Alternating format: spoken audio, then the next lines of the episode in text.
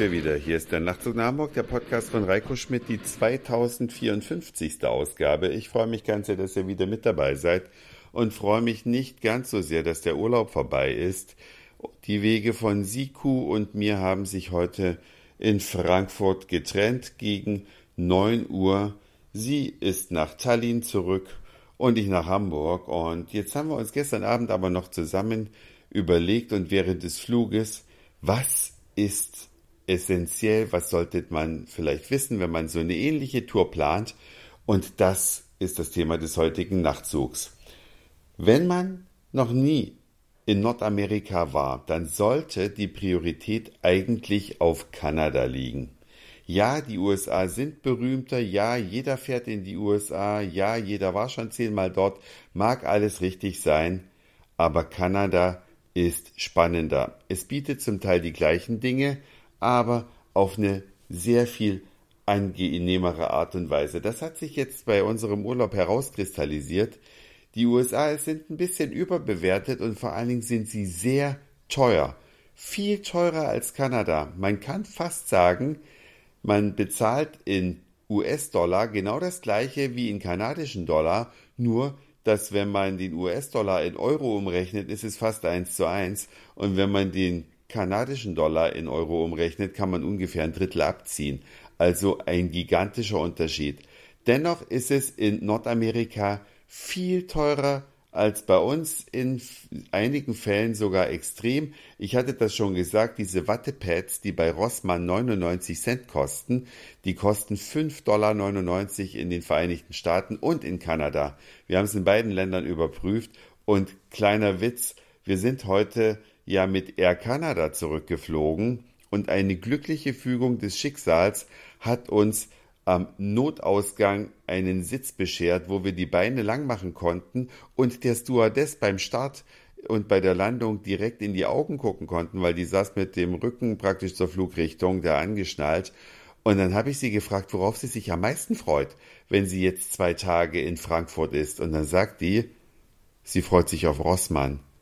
Sie kommt immer mit einem leeren Koffer und kauft ja Drogerieartikel, weil die in den Staaten und in Kanada einfach extrem viel teurer sind. Aber was äh, veranlasst uns jetzt dazu zu sagen, Kanada sollte die Priorität in Nordamerika bekommen? Siko meinte, der Vibe ist einfach geiler. Es ist erfrischender, es fühlt sich nicht so fake und gespielt und ja vorgesetzt an. Alles wirkt viel echter, viel empathischer Zumindest mit den Menschen, mit denen wir zu tun hatten. Und wir haben wirklich viele Menschen getroffen. Und ich kenne das auch aus der Vergangenheit. Ich war ja vorher schon zwölfmal in den Vereinigten Staaten. Ich kann es bestätigen, die Menschen in Kanada, zumindest in dem Bereich zwischen Toronto und Quebec, die sind zugewandter. Die fragen nicht nur Hallo, wie geht's dir zur Begrüßung, wie es der Standard ist, sondern sie fragen wirklich, sie möchten es wissen. Und neben diesem Fakt ist die Esskultur eine andere. Natürlich gibt's Fastfood auch, aber es gibt auch das Gegenteil davon. Es gibt richtig gute Restaurants, wo man nach europäischen Standards hochwertig essen kann, wo der Kalorienmix stimmt, der Nährstoffmix vielmehr und auch in Läden, wo man es nicht erwartet hätte. Unser erster Abend in Toronto, ihr erinnert euch, da sind wir ja gleich in so einen Musikladen reingeraten, wo ein Konzert einer sehr angesagten Band stattfand. Und selbst in so einem Musikshoppen war das Schuppen, ich habe schon, ich merke den Jetlag, Leute, seht's mir bitte nach, heute bin ich ein bisschen neben der Kappe, aber in so einem Musikschuppen, da erwartet man jetzt kein super gutes Essen, aber genau das gab's da. Und speziell bei Toronto haben wir uns und ich mir im Besonderen immer wieder gesagt, hier könnte man leben. Ich finde New York auch geil, ich finde Miami mega, aber das alles immer nur für ein paar Tage. Auch San Francisco finde ich großartig, aber in Toronto, da könnten sich Siko und ich uns vorstellen, dass man da tatsächlich leben könnte. Klimatisch ist es auch sehr ähnlich, das war ja gestern schon Thema. Also das deutsche Traumwetter findet man in diesem Teil von Kanada, warme Sommer und schneereiche Winter. Genau so, wie das ist. Und was natürlich äh, eine große Rolle spielt, ist die endlose Weite. Man fährt auf dem Highway Die meiste Zeit ist man alleine. Das ist sowohl in den Vereinigten Staaten als auch in Kanada gegeben. Aber dort hat man eben auch die breiten Ströme, den St. Lorenz-Strom beispielsweise, der an Quebec vorbeiführt, diese gigantischen Brücken, wo man bis zum Horizont Wasser sehen kann. Und dabei ist das nur ein Fluss zugegebenermaßen in ziemlich breiter. Was auch interessant ist, ist der Humor in Kanada. Wir waren ja in Toronto im Cabaret und da ging es nicht nur um die schnelle, billige Pointe, sondern das war ein intelligentes, ja, Comedy ist gar nicht, ist, ist der falsche Wort, es ist ehrlich gesagt Cabaret und alles sehr offen, sehr liberal. Das ist eine Atmosphäre, wo man sich wohlfühlt. Dort gibt es ja auch Migration. Da ist es aber anders als äh, in Deutschland, zumindest was unsere Wahrnehmung war. Bei uns machen ja die Migranten, was sie wollen und halten sich nicht an unsere kulturellen Gegebenheiten. Dort integrieren sich die Zugewanderten, die sublimieren regelrecht in die Gesellschaft und das macht die Gesellschaft multikulti und stark, aber es sind halt dadurch alles Kanadier und nicht die Minderheit, die gegen die Minderheit, gegen den und äh, überhaupt gegen alles, was Kanada selbst macht, sondern sehr angenehm.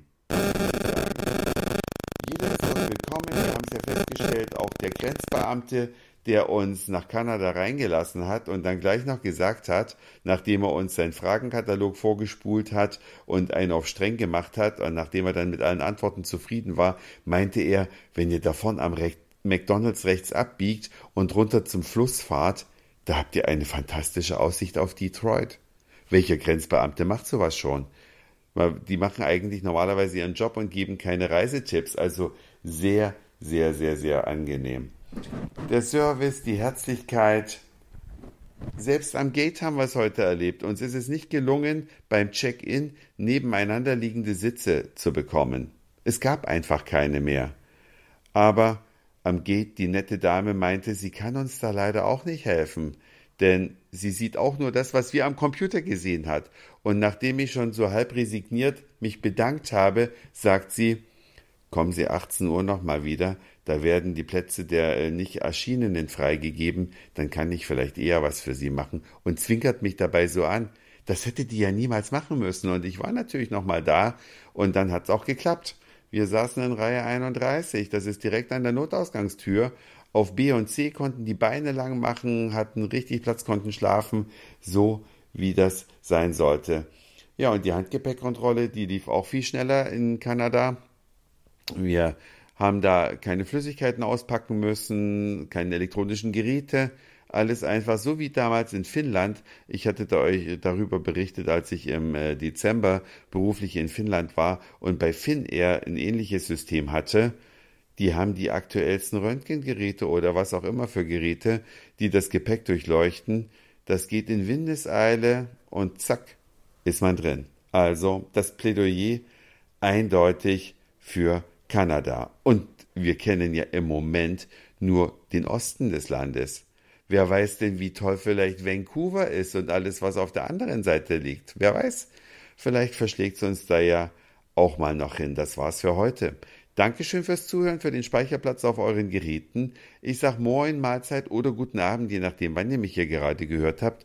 Und vielleicht hören wir uns morgen wieder, wobei das ist nicht so wahrscheinlich, denn ich bin morgen Abend in Leipzig beim Deppisch Mode Konzert. Euer Reiko.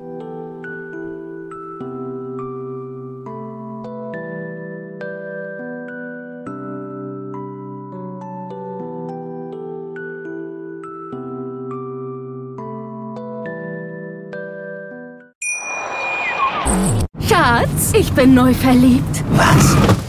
Drüben. Das ist er. Aber das ist ein Auto. Ja, eben. Mit ihm habe ich alles richtig gemacht. Wunschauto einfach kaufen, verkaufen oder leasen. Bei Autoscout24. Alles richtig gemacht.